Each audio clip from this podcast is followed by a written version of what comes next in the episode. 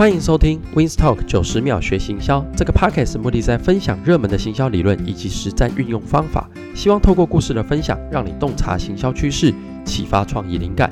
第四集，行销要快慢合一。看到这个标题，有些朋友一定会觉得很矛盾。为什么快与慢能融合为一呢？其实并没有矛盾。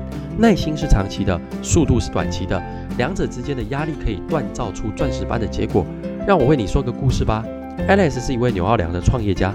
他的母亲在他五岁时过世，他是被妈妈的朋友领养长大。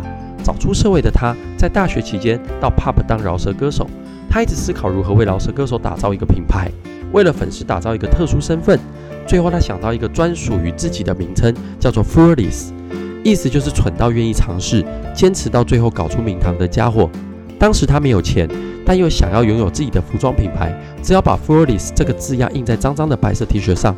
接着把这件衣服到处找人拍，并且把照片发布到 Facebook 与 Twitter 上，搞得好像人手都一件。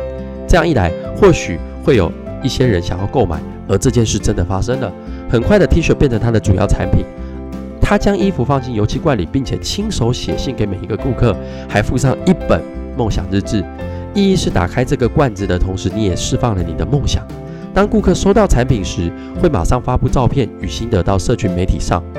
在二零一五年九月，Alice 在电视上看到美国演员 Viola Davis 与 Regina King 赢得了第一座艾美奖，他突发奇想，我一定要马上用一些励志的东西出来，而且是由黑人女性出发。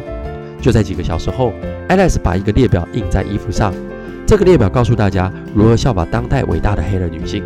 隔天一早，Alice 的电话震个不停，就这样，这件衣服网络开始疯传。掌握行销趋势以及资讯一定要快，但要有耐心等待行销验证的结果。希望这集节目能启动你的行销 WiFi，请持续追踪我的 Podcast 哦。我们很快再聊。